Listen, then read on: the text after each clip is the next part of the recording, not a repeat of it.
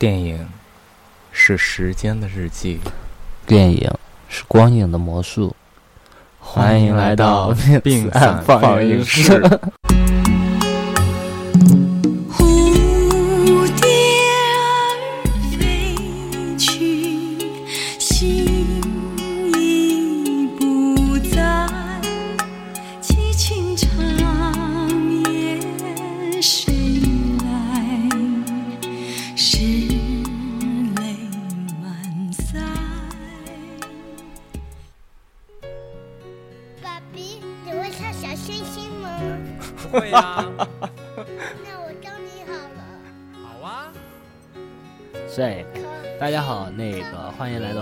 全新的栏目病散放映室，我是新的主播驴子。呃，我们的老大呢，我们的以前的我们病散电台创始人，现在正在忙于跟我们调音。来，老大给大家打个招呼。大家好，我是 Mr. J。啊，我们的老大终于从主播沦落为嘉宾了。下面还有我的另一位搭档，那个一个大胸美女盆儿，来给大家打个招呼。大家好，我是盆儿。你们俩先说一下你们俩的关系。呃，咱们还继续谈电影吧。我觉得也是，这个可以不用说。那个很难想象啊，我们一个逼格甚高的电台，然后竟然会有这么一首粗俗到烂大街的歌曲来开来做开场。但是这也是在国内《爸爸去哪儿》这个电影也是在今年电影市场上是一个无法回避的一个存在啊，因为它毕竟开创了一种粉丝电影的新的这种模式嘛。然后很难想象一个拍摄周期只有七天的电影可以狂砍掉七，可以可以在国内拿到七亿人民币的票房，这也真是太……它的票房有七亿吗？对，特别高。那它就是等于是两个小时带三，是吗？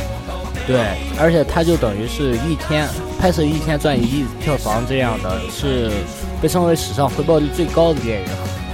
说实话，这个电影我连看都没看。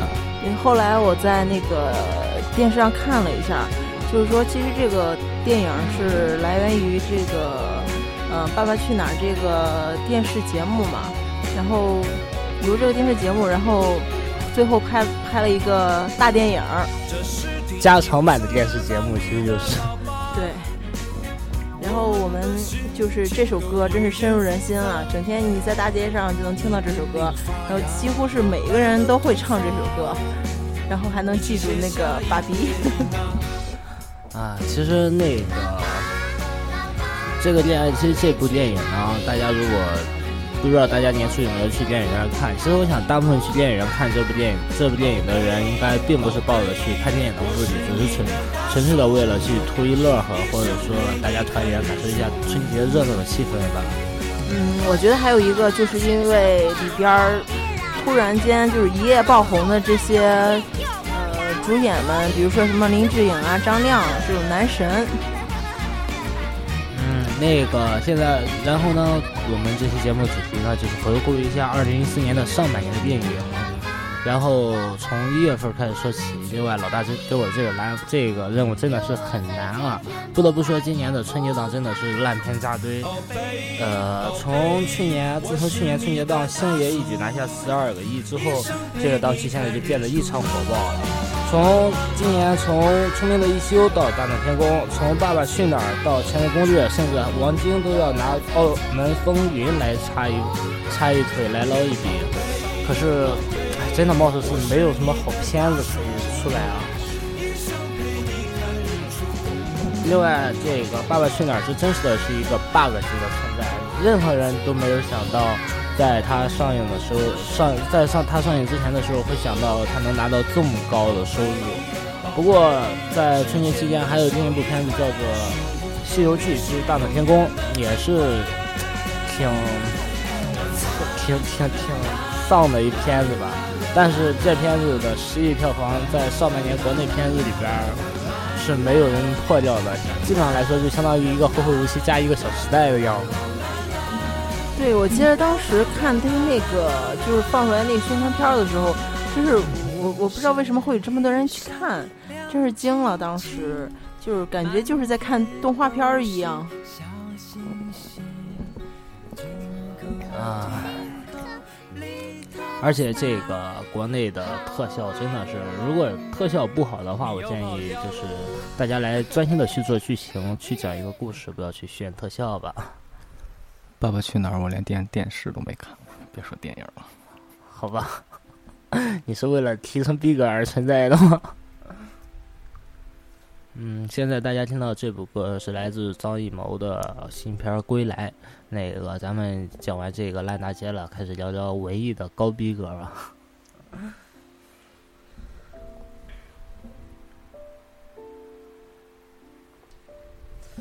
嗯，其实我去看《归来》这片子的时候已经是相当晚了。当时我记得电影院里一共有两三个人吧，然后跟哥们儿坐到最后排。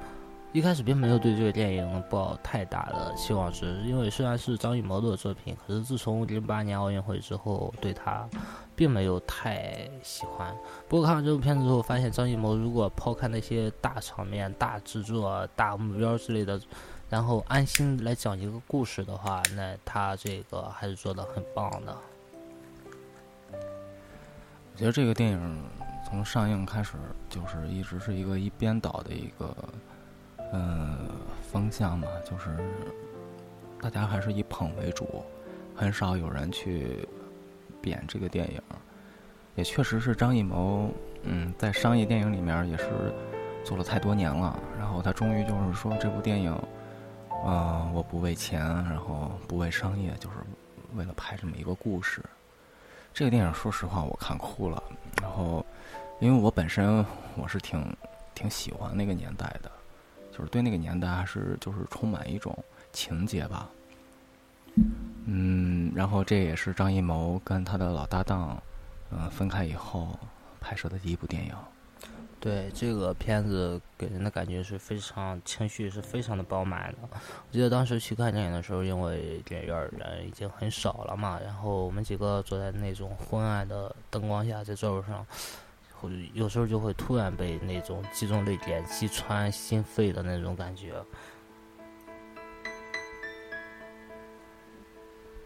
嗯，可是还是那个比较那个什么。下边大家可听到这首歌是《北京爱情故事》。我想聊完那个烂大街的，聊完文艺的，该聊聊我们年轻人的事儿了吧？嗯，我。就是想说一下，就是这首歌是小柯小柯唱的，小柯也是好久没有就是自己发声了，就是他经常给别人写歌，他自己唱歌已经好像很久都没有听到了。我还是挺喜欢小柯的这个嗓音的。记得当时有一个电视剧也叫《北京爱情故事》嘛，也是也是陈思诚，然后他的妻子。佟丽娅吗？这个是原班人马吗？嗯，也不是全班人马，但是确实是还有他们两个。啊，那故事情节跟电视剧一样吗？不一样。这个我一直都没有看。应该是不一样，因为我没有看电视剧本的。这个是情人节上映的吗？对，情人节上映的。其实也挺温暖的吧，讲爱情的嘛。另外，这个这个《北爱故事》，《北爱》其实是这梁家辉跟刘嘉诚已经合作的第十部片子。从九三年的《新男神男女千千王情人》开始，这两两人相识已经二十多年，已经一一起出演了十部片子。嗯，其实我觉得他俩蛮是一对儿的。真是，嗯，刘嘉玲跟这个梁朝伟，这是，嗯，挺令人羡慕的吧？这么多年了吧，也是。梁朝伟，梁家辉，不好意思。他现实中现实中的老公是梁梁朝伟，是吧？对对。你这样说，梁朝伟会生气的。对 对对。哎，小柯真是不减当年啊，这个嗓音还是那么有磁性。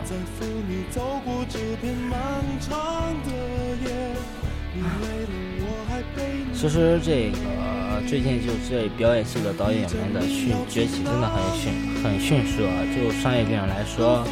那老徐是给我们开一个好头，然后姜文就是一直在给我们惊喜嘛。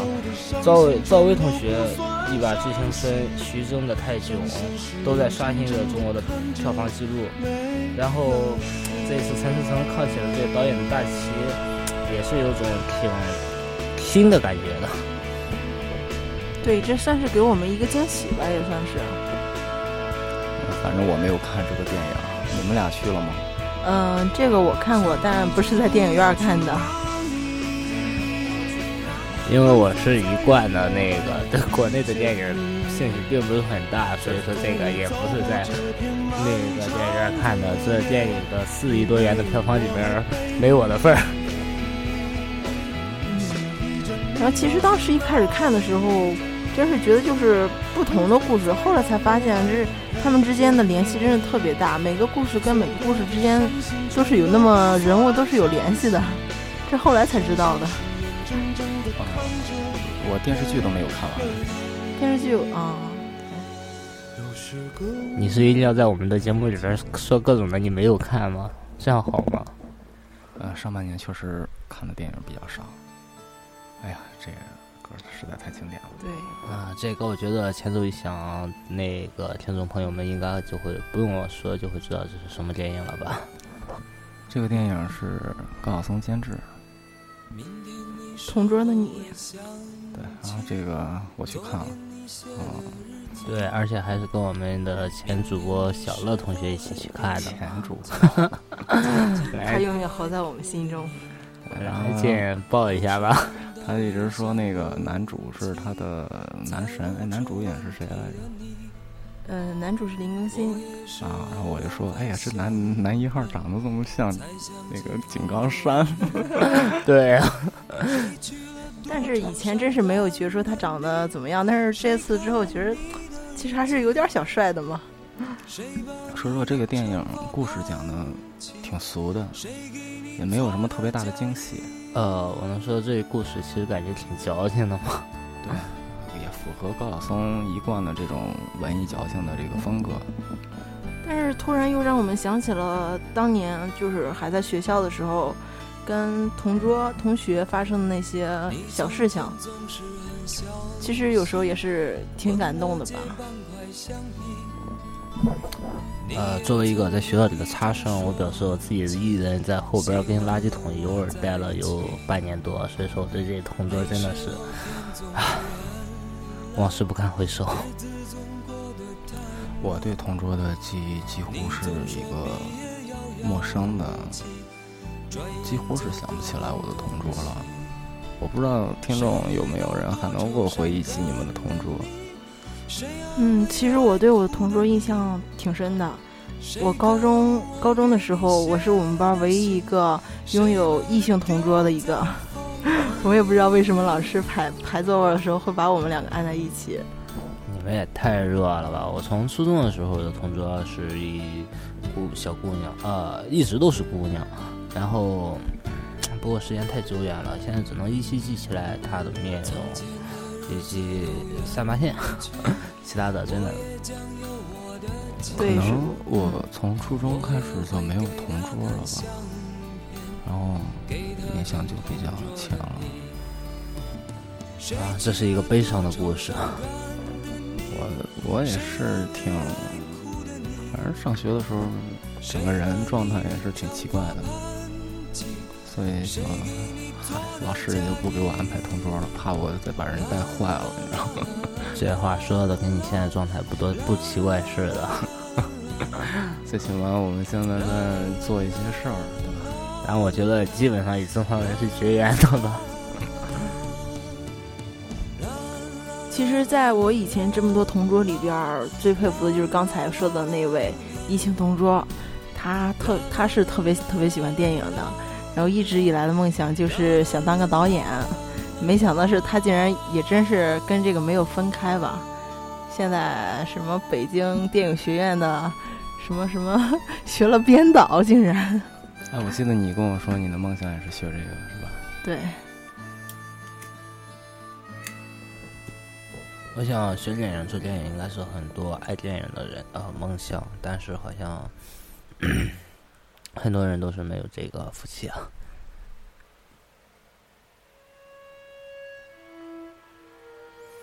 嗯，下面大家听到这首歌是一个韩国的片子，我们终于说说完了国内的片子。这电影的名字叫做《雪国列车》，是一个科幻片儿。呃，电影的导演是奉俊昊，一个挺新的人的，一个算是一个新人导演吧。然后这片子其实给人的触动还挺大的，作为一个反乌托邦类型的电影科幻片的话，嗯，这个电影其实就是讲在讲述末世的时候。人类已经消亡，然后唯一的人类幸存在一辆永不停歇的列车上，但这个列车是分等级的，最高等最贵族是在头车厢，而平民是在末车厢。然后男主角就是我们男一号是不甘于安排这种不甘于这种命运的安排，往后这项另有总部，于是乎就开始。一节一节摄像的往前攻，其实看起来当时看起来的感觉特别像一场电子游戏，就是打一关打一 boss，打一关打一 boss 这样的。嗯，其实这个电影这么说来，就是说彻底就是打破了我对韩国这个不管电视剧还是电影这种类型的，嗯，一个看法吧。以前总总觉得这个韩剧，然后就是那种特别温温暖什么之类的那种感觉。不再是往往常韩剧的那那样了。嗯，其实看这部电影的时候，我当时并没有注意片头跟片尾，然后回来在网上看才知道，这原来是一个韩国片。呃，不得不承认，其实韩国也出出过不少的好片子，但这片子真的也是一个精品。呃，这个电影原声的作者是末日。《末日之战》那个电影的原声的作者，也是一个很牛的一个电影原声的一个配乐师，叫 Michael b e t r a m y 这个音乐实在是太悲了。其实这个片子就给给人展现了一种令人绝望的黑暗的美吧。作为一种反乌托邦的片子，我觉得这种感觉是弥漫在每一节车厢里的。其实奉俊昊这个人，作为从《杀人回忆》以后吧，他就开始是，便是韩国的首屈一指的这种类型片的导演了吧。他的电影就好像是在好莱坞体系中运作的反好莱坞的影片，因为他给人以反思、文化反思和。做的电影的那种抨击，从而获得，从而是一种他独立的那种人风格。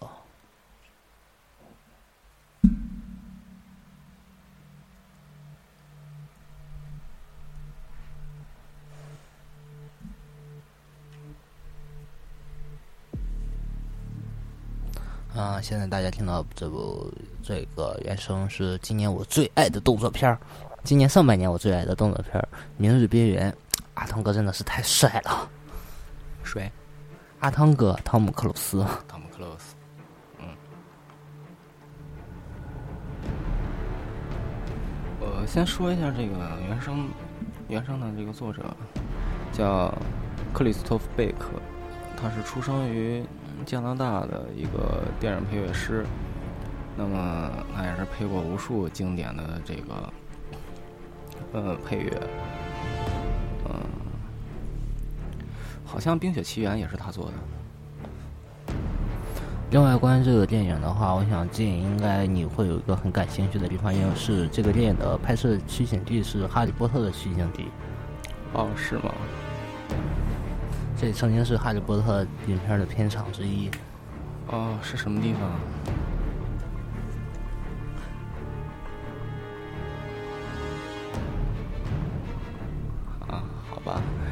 我们遇到了一个不会读的单词，先让我的英语水平吧。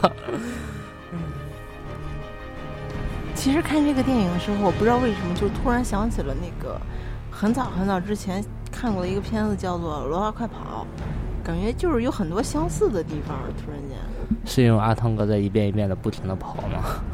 其实。我跟你相反，我看这部电影的时候想到的更多是之前的一部电影，叫做《源代码》，不知道大家有没有看过？这个电影跟《源代码》设定上有很多相似之处，同样都是，呃，相同的时间、相同的地点，一遍又一遍的轮回，都是都是那个主人公为了改变一些事情而不停的重复的做的努力。而且这两个电影不得不吐槽的就是源代码，我认为最后他们的那个片片尾停在在列车里接吻，接吻的那一幕就是非常美好，不用再拍后边了。可是他拍出来了，然后。明日边缘也是，我觉得最后就是阿汤哥为了人类死掉，一个悲壮的英雄情节就出来了。可是最近不知道为什么，大家好莱坞电影总是要有追求一种那种大团圆的美满的结局，于是阿汤哥在最后又活过来了。因为我觉得大家需要一些希望吧。然后这个配乐我听的是挺压抑的，我我我就一直以为这个电影是一个悲剧，最后是一个大团圆吗？对，最后是一个大团圆。之所以悲壮，是因为这个点的设定，外星人真的是太变态了。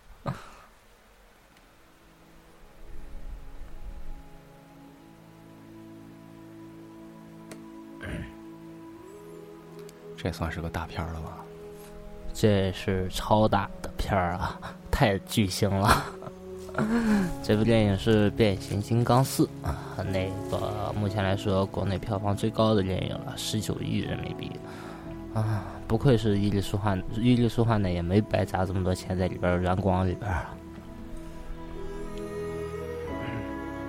其实这个电影好多人都吐槽说剧情不怎么样，女主人公不如上部，男主人公不如上部之类的。但是作为一个在电影院里看这电影的人，我只想说。看这电影，谁要看人呢？我就是要看机器大魔机那个罗斯大罗摩，好吗？嗯，配乐要说一下，这个配乐师是 Steve，他曾经为《德州电锯杀人狂》《蒸汽男孩》《逃出克隆岛》《变形金刚》《龙之战争》写过这个原声配乐，然后他甚至为《合金装备二》《合金装备二》是游戏吧？然后还为了这个《绝望主妇》从第四季开始为其写这个原声配乐。另外，在游戏里面，他还给《命令与征服》的最新的这个系列，嗯，进行了这个原声的配乐。这是一个很牛的一个配乐大师哈。像变形金刚这种巨制，当然会请一些很好的配乐大师了。包括变形金刚的前三部，应该是林肯 Park 的配乐，也是蛮不错的。林肯 Park 可能只是其中的一首，但是整个电影，我们说电影的整个配乐师，那肯定不是一个乐队。啊，对，电影配乐师，我觉得这特别酷炫的一工作。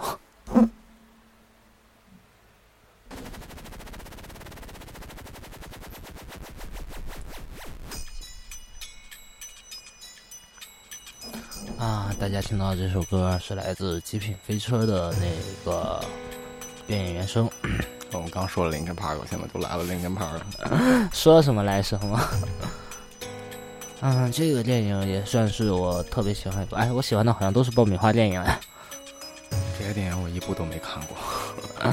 那个作为学生时代的回忆，《极品飞车》系列一直是我特别喜欢玩的游戏，它能让你。彻底的体会到那种肾上腺素狂飙的感觉。另外，这个不得不说的是，这个电影的主演是《绝命毒师》的小粉，嗯，应该说是为数不多的从电视剧逆袭成电影演员的这么这么一个类型。同样的，还有今年上映的《哥斯拉》的主演老白，虽然老白在电影里面只演了有半个小时嘛，然后就挂掉了。这个电影跟那个《极品飞车》游戏有关系吗？有关系啊，这就是根据《极品飞车》的剧情来改编的。嗯，是根据整个的游戏走向，还是说根据其中的一个游戏改编？呃，最高通缉，根据最高通缉那一部来改编。九是吗？对，是的。那个游戏我还玩过。是吗？不多见，你竟然还会玩游戏啊？呃，就是有一些新游戏上的时候，我就会去试玩一下，但是我就是玩一玩就算了，因为我知道自己不是那块料。好吧，另外。这片子里边的各种香车美女真的是太棒了，光是那个被毁掉的那些车，我就觉得已经值回我的票价了。嗯，这也是林肯爸爸少有的这种柔情的歌曲。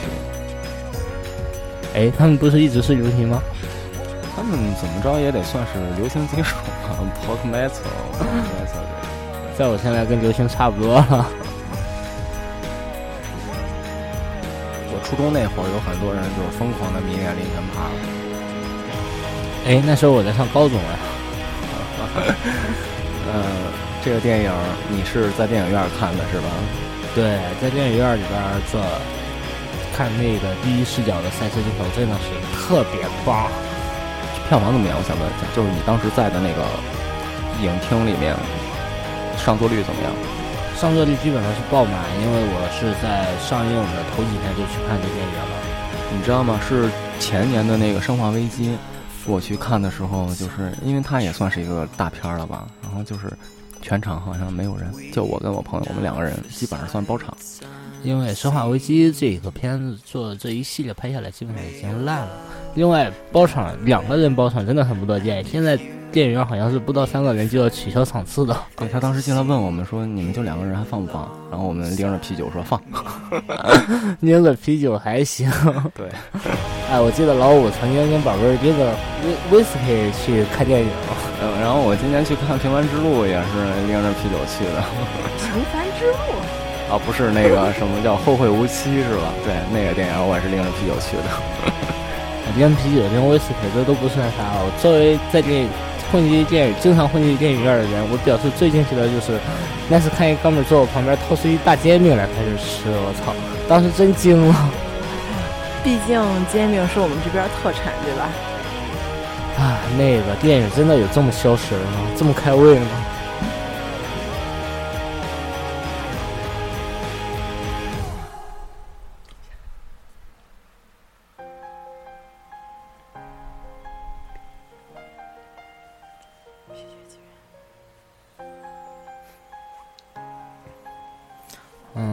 这部这个声音，这这首歌曲应该在今年上半年的时候，大家应该听过很多遍。这是《冰雪奇缘》的一部主题曲，这是一部被称被称为迪士尼继《狮子王》以来最好的动画电影的一部电影。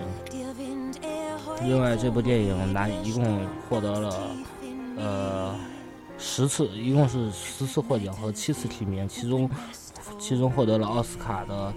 最佳动画电影、最佳歌曲奖和第七十届金球奖最佳动画电影这么一个奖项。我我就是挺想知道你你去电影院看的是中文版还是原版？必须原版啊！谁要看国配啊？好吧，嗯，这电影也不是我的菜，所以我也没有看过。嗯，《冰雪奇缘》是改编自安徒生的童话《冰雪皇后》的。呃，他的导演詹妮弗·迪是第一位指点迪士尼长动画片的女导演，她也是继1991年《美女与野兽》后第一位独立完成迪士尼动画电影剧本的女编剧。嗯，这是一个导演加编剧，嗯，挺棒的。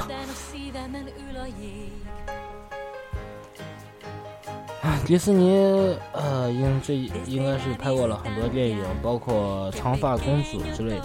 另外，如果大家的眼足够尖的话，在《长发公主》里边，男女主角就本片中一都会出都出现过。不知道大家有没有看到，这算是一个隐藏的小彩蛋吧？嗯，另外不得不说，其实这个关于外国外的电影，这在结尾都彩蛋，这个真的是很让人喜欢的一个习惯。可是过比较常见的就是国内的好多电影院，它都会在出字幕的时候就已经开始感人了。其实我觉得，就是你如果特别想看彩蛋的话，你就是能够承受得了，呃，打扫影厅的大妈的白眼儿。不，我能承受得了，但问题是丫不给我放了，他就直接掐掉了。我记得今年就是去看那个《后会无期》的时候，然后我们就坐的那个打扫大妈的身边，打扫大妈就一直用一种很悲愤的眼神看着我们，然后说：“怎么还不走？” 就那句话怎么？怎么说来着？啊，就是，呃，电影结束，走出电影的、走出影厅的人和坐着等等着看彩蛋的人都在互相看一眼，都在心里默默的骂一句“傻逼”。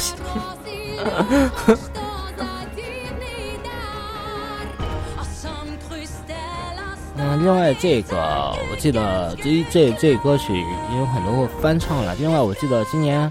今年上半年是有一位在国际上就是男扮女装一位络腮胡大大叔美女，挺有名的，叫呃叫什么来着？我也想不起来了。然后就曾经翻唱这歌来一举一举成名。这个节目是一个相当不专业的节目，不要在乎那么多细节了。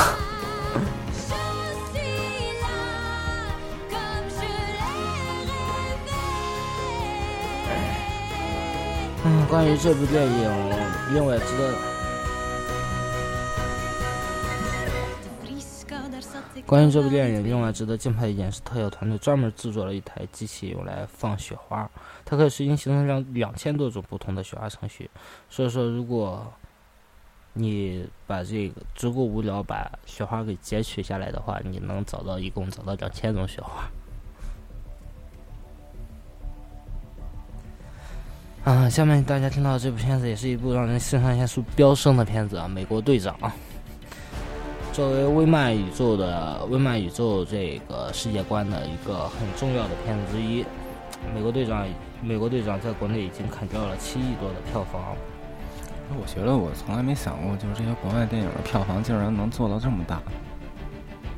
呃，应该说，我从来没想过国内的电影的票房会做到这么大，特别像是《大闹天宫》，真的是残念。对，然后，对，然后我们其实因为是聊上半年嘛，其实。就是忽略到了一个七月的这个很奇葩的一个月份儿。国产电影保护月永远都是一种很奇葩的存在。这这个这个这个说法是从什么时候开始有的？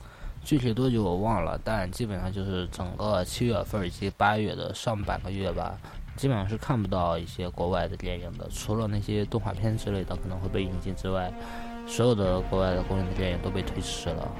另外比较常见的就是过两天要去看的《敢死队三》，像我想现在已经在网上有了盗版的高清，但我一直在纠纠结了一下，我决定还是要去电影院看这个。对，你要对得起你脖子上挂着那个正版的周边儿。好吧。对。先说回这个《美国队长》这片子，其实是一是一个公式化的这好莱坞片儿，它有着。呃，好莱坞公式化的叙事方式以及炫技技巧，但是美队的这种呃个人英雄和有区别于钢铁侠以及其他的超级英雄，所以说它还是很容易识别的，识别度非常高的。另外，威漫这个公司为了打造它的威漫威漫威漫宇宙的这个世界观，嗯，已经已经铺出来了很多这个。拍摄计划了。另外就是说，这个美国队长的主演已经跟威漫好像是签了六部片子的合同，现在已经出了美队一、美队二及复苏的联盟。我想未来应该还会有三部片子在等着我们一起去欣赏。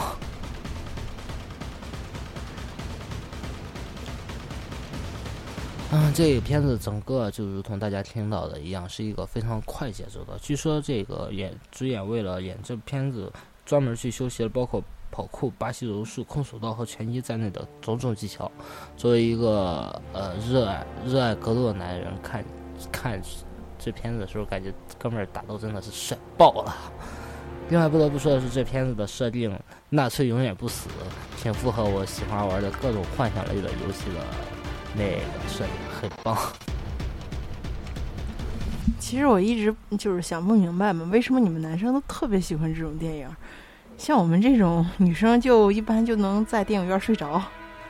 呃，这个很简单，就跟我们一直想不明白你们女生为什么这么喜欢看韩剧，无非就是，无非就是你爱我，我爱你这样的。另外就是关于我们男生爱看的，我想现在大家听到的也是一部标准男男性向电影，叫是《超凡蜘蛛侠二》。呃，其实这片子跟那个《美队二》是都一样的。其实这两部片子的第一部看完之后，我感觉都是平平淡淡，并没有很多惊喜。但是第二部真的都是超出前前作的这种续作，都是很棒的。超凡蜘蛛侠相比于那个美国队长，他没有了美队的这种很容易识别的盾牌以及那微微慢的风格，但是他的炫技。特效做的真的是超级棒，一超级无敌，这甚至可以说是我看过的所有的超级英雄片里边特效做的最棒的一部了。这些光能实在是太炫了。嗯，我记得这个蜘蛛侠嘛，是吧？对，然后就是说，真是算是小时候就觉得是英雄，就只看他在整天飞檐走壁啊什么的，特别牛逼。呃，其实蜘蛛侠这个英雄还是区别于其他英雄的，因为他实在是太穷了。我记得曾经有一个漫画就在画那个钢铁侠和那个蝙蝠侠在互相撒钱炫富，然后中间中间蜘蛛侠在很可怜的在那跪着借钱。另外，超超凡蜘蛛侠这个其实是有别于之前的蜘蛛侠的电影设定的。呃，一个很显著的原因，一个很显著的区别就是，蜘蛛侠是可以从手中直接发射蛛丝的，但超凡蜘蛛侠的话是需要手部有一个特殊的装置才能发射。这样，我都不知道这个跟蜘蛛侠有区别。啊，你实在不适合跟我一起搭电影啊！对，蜘蛛侠，嗯，第一反应又是那个冷笑话：蜘蛛是什么颜色的？什么颜色的？白色的呀。为什么？呃，你知道蜘蛛侠用英语怎么说吗？No，No。哦，你们为什么不说？就是翻译过来不就是白？呃，是白的吗？Grandma。啊，西巴这都可以吗？你们两个平时都到底都在关注些什么？啊，是他，不是我。那为什么你能接得上话？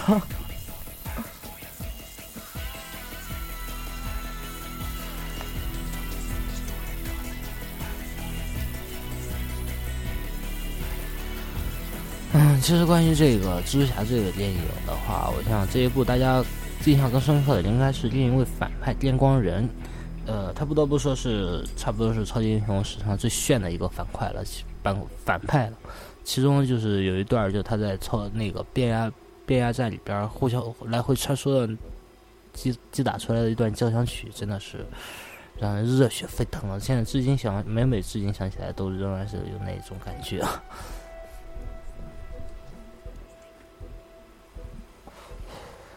另外，为什么我对这片子印象比较深刻呢？是因为我看完第一部第一遍出来之后，就被我哥们儿拽着进去看第二遍了，所以说比较碎碎念。不过为了报复这哥们儿，我就从头到尾的一直在跟他剧透。后来我现在这哥们儿没砍死我，真的已经是真爱了。剧透是我最喜欢的事儿了。就是我看一电影，我必须要去看简介，然后以及看过人的东西，然后我要先知道他要发生什么，以后我才能看下去。我不知道我这，就是像我这样的毛病的人有几个，但是我真的是这样。我如果不剧透，我会死，我看不下去。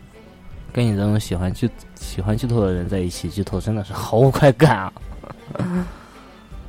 嗯，说完了国内上半年的主流的电影。也不算太有，也有一部分不是很主流的被我 pass 掉了，因为我个人没有看过。那个，我想，国内上半年的话，基本上是对国内的片子没有什么很大的希望，除了《归来》。呃，国外的片子的话，大部分都是一些好莱坞好莱坞标准流程的，嗯，只有少数的几个能给人很大的惊喜。那么，我想下半年我们大家应该会受到更多的惊喜吧。至少，后《小时代》和《后会无期》已经给了我们一个冲击了，不知道下一步下边还会带来些什么呢？嗯，这是我们电影节目的第一期，然后我们的这这个栏目叫做“病散放映室”。嗯，我们的想法就是因为很多电影有一些比较好的配乐，或者是说一些好的一些镜头。然后以及一些画面能够让我们记忆深刻，像音乐一样能够打动我们或者能够改变我们，所以我们思索了许久之后决定要做这么一个栏目。然后有思索许久吗？我觉得挺仓促的。对这个，因为做这个栏目的想法是已经很长时间了，只不过是可能大家就是。没有没有特别细致的去准备这么一个栏目的内容，然后从现在开始呢，这期这个栏目以后就是由我们的主播小驴开始为大家来负责去做，然后希望大家能够继续支持我们病散电台，我们会陆续的带来更多丰富多彩的栏目以及内容，能够让大家嗯在听我们节目的时候觉得呃不单调不枯燥。第一次做主播真的是压力很大，希望大家多多担待吧。好吧，我的处女秀，我们的节目就暂时在这儿告一段落了，大家继续欣赏一下这蜘蛛侠带给我们的感动和震撼吧。呃，然后我们下一期冰散放映室再见。再见。再见。